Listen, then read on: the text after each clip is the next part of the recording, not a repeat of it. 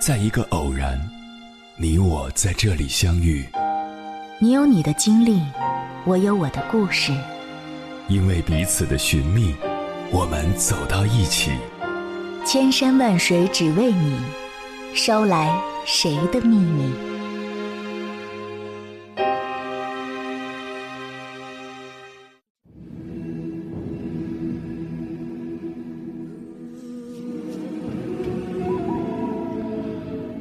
回来，各位夜行者，这里是正在直播的中国交通广播，千山万水只为你，深夜不孤单。我是迎波，绰号鸭先生。我要以黑夜为翅膀，带你在电波中自在飞翔。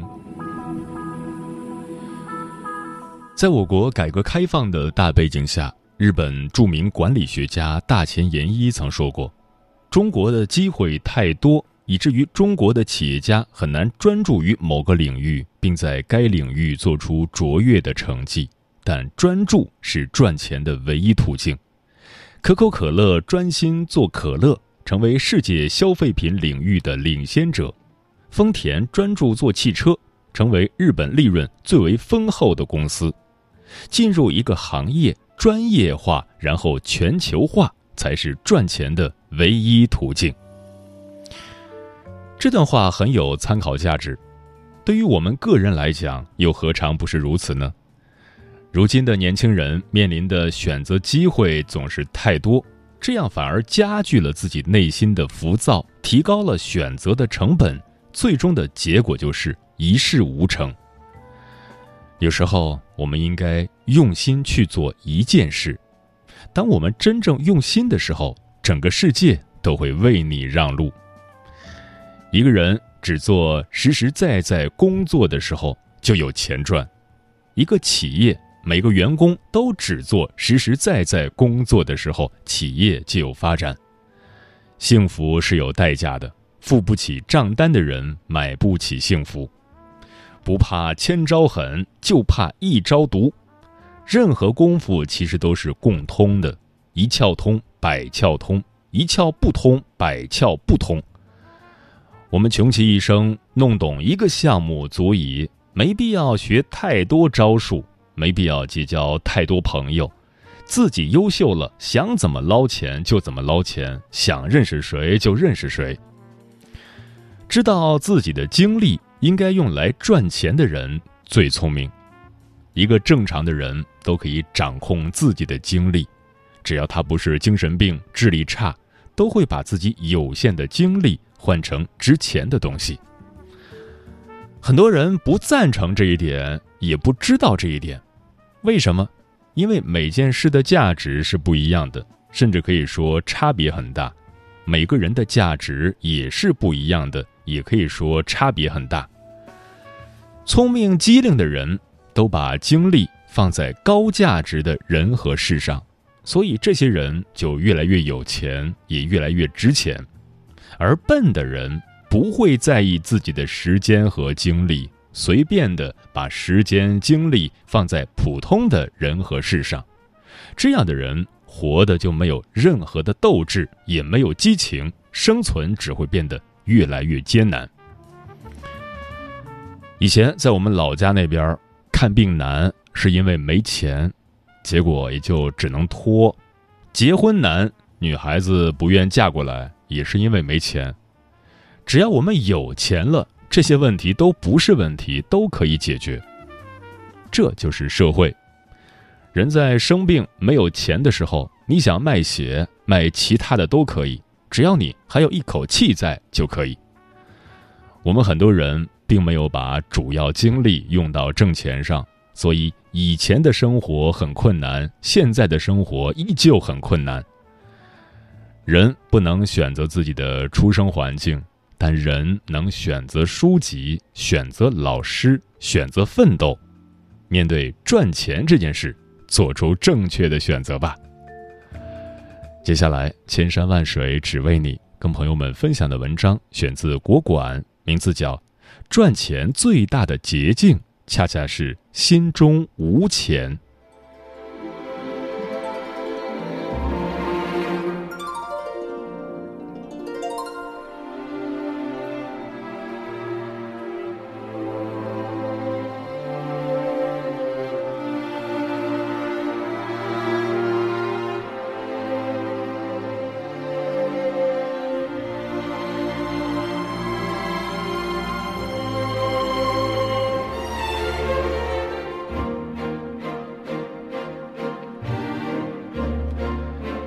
近日，成龙在出席导演陈木胜葬礼时被拍，与此前精神饱满的状态相比，成龙看起来面容憔悴。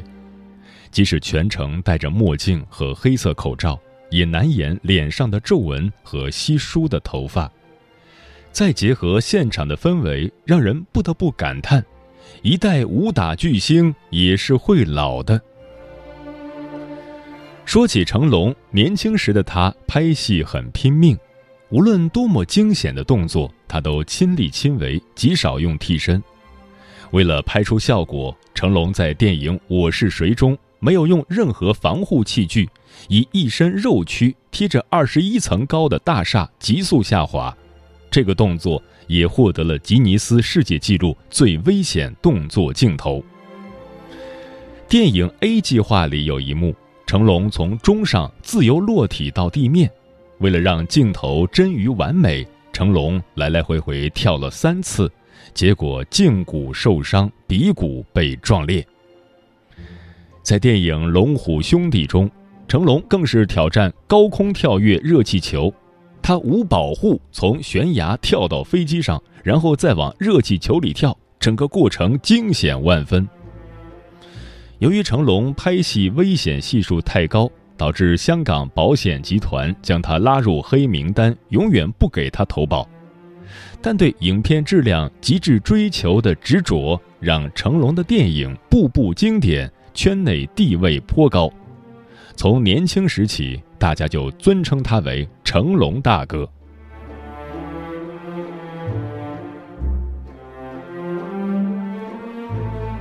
虽然成龙非常厉害，但他毕竟不是全能超人，有时遇到一些需要特别专业的动作，还得交给专业替身来完成。当年在好莱坞拍摄《红番区》，有一段高难度的飙车戏。成龙车技不是太好，为了保证电影效果，只好让替身曾凡人来完成。拍摄结束后，成龙也送他一辆法拉利作为奖励。一场戏换一辆法拉利，这不是因为成龙慷慨，而是曾凡人扎实的专业功底让他值得这样的回报。作为香港最有名的特技演员之一。曾凡人擅长摩托车、拉力赛、越野赛、特技等运动项目。他是中国第一个穿越可可西里的人，也是好莱坞特技车队里唯一的亚洲人，被誉为“亚洲车神”。看看他的简历，你会发现这半辈子他都与车有关。一九七七年，他在青藏高原当运输兵。一九八零至一九八一年，他在日本学习赛车技术。一九八五年，他赴英国深造赛车。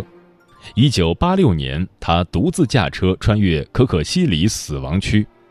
二零零五年，他为拍摄奥运吉祥物藏羚羊莹莹再赴可可西里。二零零六年，他获厦门全国场地锦标赛冠军。多年的业务积累让曾凡人练就一身绝活，也为日后的特技生涯奠定了深厚基础。那些对其他人来说高难度的动作，在他眼里都是小菜一碟。虽然不如成龙在台前星光闪耀，但把一件事做好的曾凡人已经超越了很多人，建立起属于自己的专业壁垒，自然会得到欣赏和重用。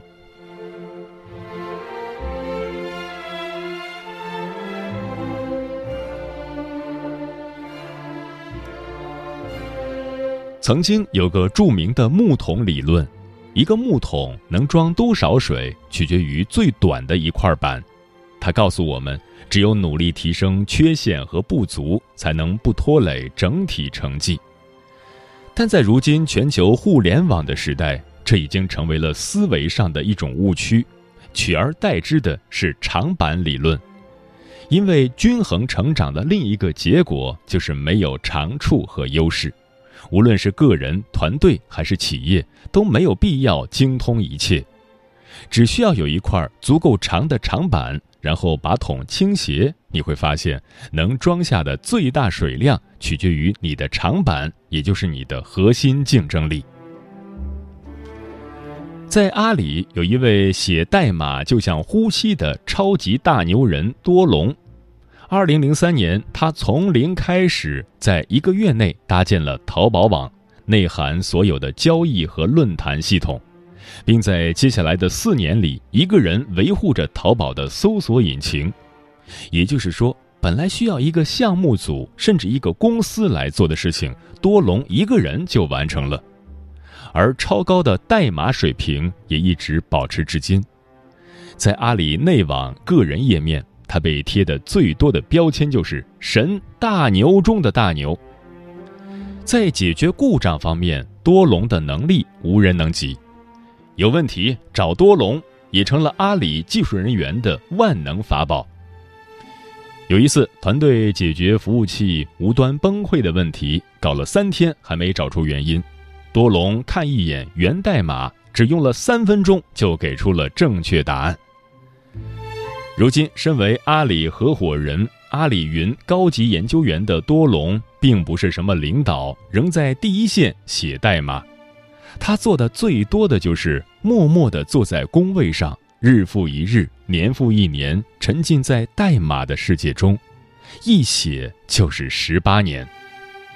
在不断重复的过程中。发现问题，解决问题，然后提升技能，而且每学一个知识点，多隆都会写一段代码去验证。一方面是练习，另一方面也让他加深理解，直到真正掌握这个技术。有人评价多隆，既可以深入技术底层，又能切入到高层业务领域。从前端到后端，知识既广又深。多隆生性内向，不善交际，也不玩社交网络，一般很难在公众场合见到他。但他并不需要做到左右逢源就能名利双收。在别人纠结着是不是要转型管理，获得更多权利，以求得到更多回报时，多龙却一直在考虑，怎么通过技术改进把问题解决得更好。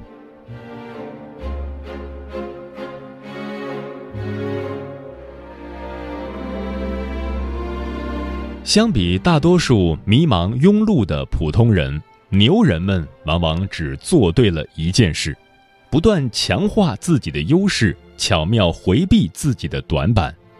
要知道，人的精力是有限的。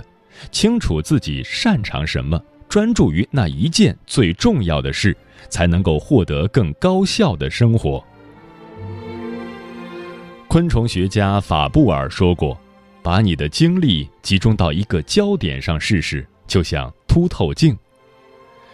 当你在某方面拥有长板，就能比那些看似全能、什么都会的人更有竞争力。”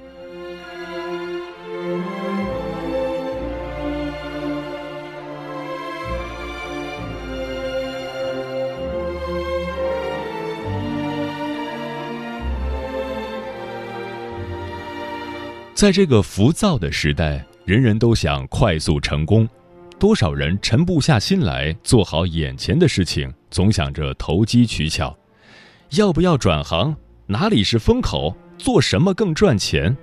他们看不起自己所做的工作，认为不成功只是因为行业本身的问题，却忽略了自己的努力，低估了匠心精神在其中的作用。在许多人眼里，清洁工作是个又脏又累、不太体面的活儿，但在日本东京羽田机场，却有这样一位把清洁做到极致的职人新津春子。在他的带领下，这座每年大约有八千万旅客利用的机场，五年内四次获得由世界权威航空服务评估机构 Skytrax 公司授予的世界最干净机场荣誉。新津春子还出版了四本针对不同群体的清洁书籍，并受邀在全日本进行巡回演讲，场场爆满。他希望引导人们通过清洁把生活变得更加美好。十七岁时，新津春子为了维持生计，进入清洁行业。很快，凭借着精益求精的精神，他就在日本全国举行的清洁大赛中，成为了年龄最小的冠军得主。二十五岁时，进入了现在的公司，成为羽田机场的一名清洁工。在七十六万平方米的空港内，新津春子几乎干过所有种类的清洁工作。上到天花板，下到墙缝里的污渍，他都认真对待，甚至在打扫马桶的时候，还会用小镜子检查内侧的污垢。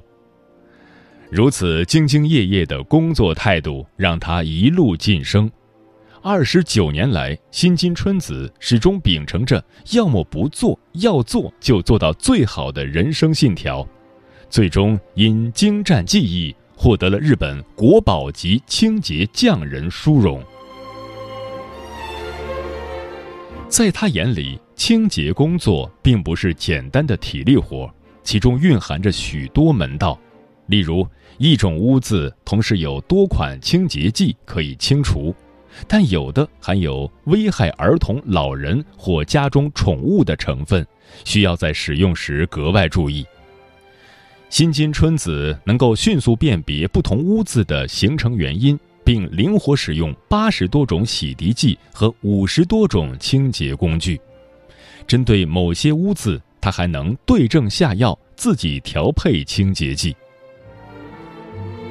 如今，新津春子早已成为业界名人，但知名度对他来说却没有太大意义。他说：“我的工作是清洁。”如果你只注意别人说什么，就很容易忘掉本职工作。新津春子的职业历程说明了一个道理：从来没有有问题的行业，只有有问题的自己。只要用心做好手里的每一份工作，即使在任何一个看似平凡的领域，也能做出不平凡的业绩。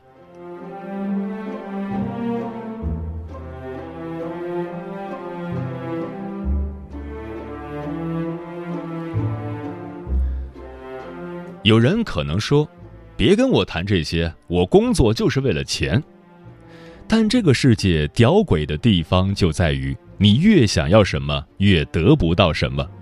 只有当你认真把事情做好，钱自然就来了。黄海，一个相貌平平的男人，但他是中国最顶级的电影海报设计师。作为幕后人员，可能很多人不认识他。但他设计的电影海报你一定看过，《让子弹飞》《一代宗师》《寻龙诀》《太极》《千与千寻》《大鱼海棠》《我不是药神》等等等等，每一张都堪称惊艳。相比较其他很多设计师只会用演员大头照做宣传海报，内容简单千篇一律，黄海的作品着实让人眼前一亮。即便走出国门，也能获得国际认可。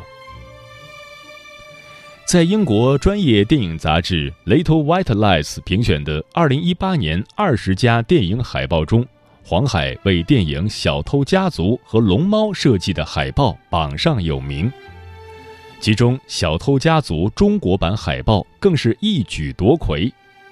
海报中，一家五口牵着手在海边嬉戏。上方的一把伞为一家人遮风挡雨，充分展现了一种委婉含蓄的东方美。而数码修复版龙猫的中国版海报则位列第十名，在龙猫毛茸茸的肚皮上，小梅和小月欢快地奔跑其中，整个风格温暖而治愈。有人说，黄海以一己之力将中国电影海报提升到了世界水平，甚至成功进行了反向文化输出。外媒也曾称赞他为崛起的中国设计师。黄海的海报永远充满着巧妙构思，不仅无限贴合电影表达的情感，还能随着地域、文化、受众的不同，做出不同类型。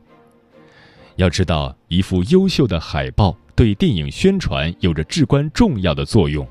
也因此，黄海成为了中国收费最贵的海报设计师。如果普通人身价提升，可能会为了尽可能多的赚取设计费，快速做出让导演高兴、迎合观众的海报。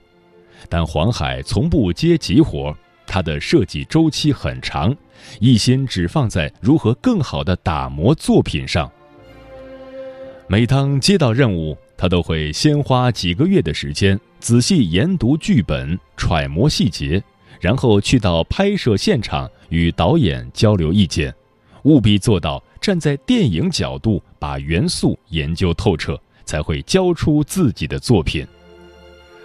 黄海曾在采访中说道：“我比较注重简洁，在设计时会摒弃华丽的装饰，探究更为深入的本质。”角色很重要，但核心还是要传达电影的故事。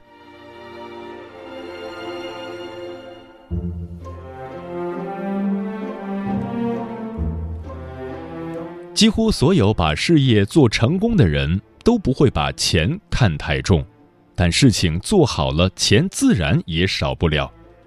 黄海一张海报设计费一百万。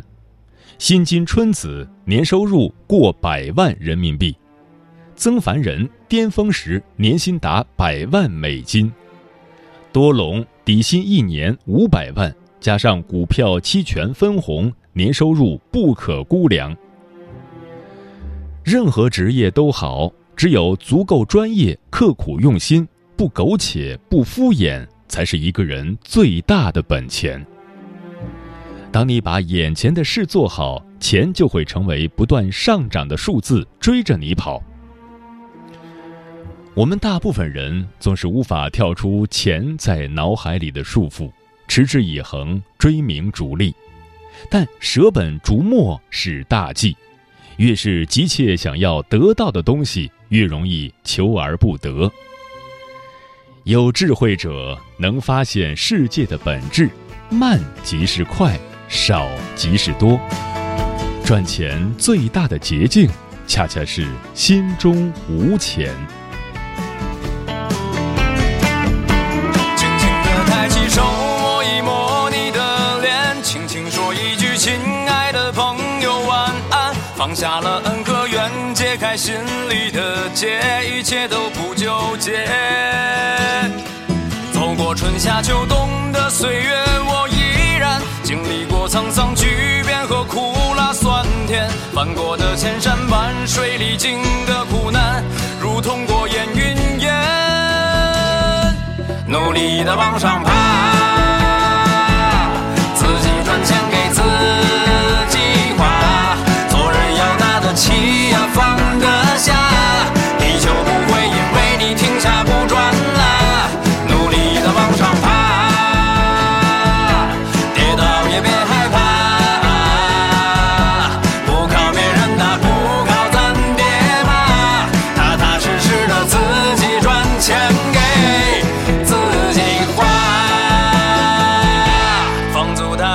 在网上唱个没完，工资卡勉强凑够了最低还款，还坚信人生没有过不去的坎儿，所以我不停歇，努力的往上。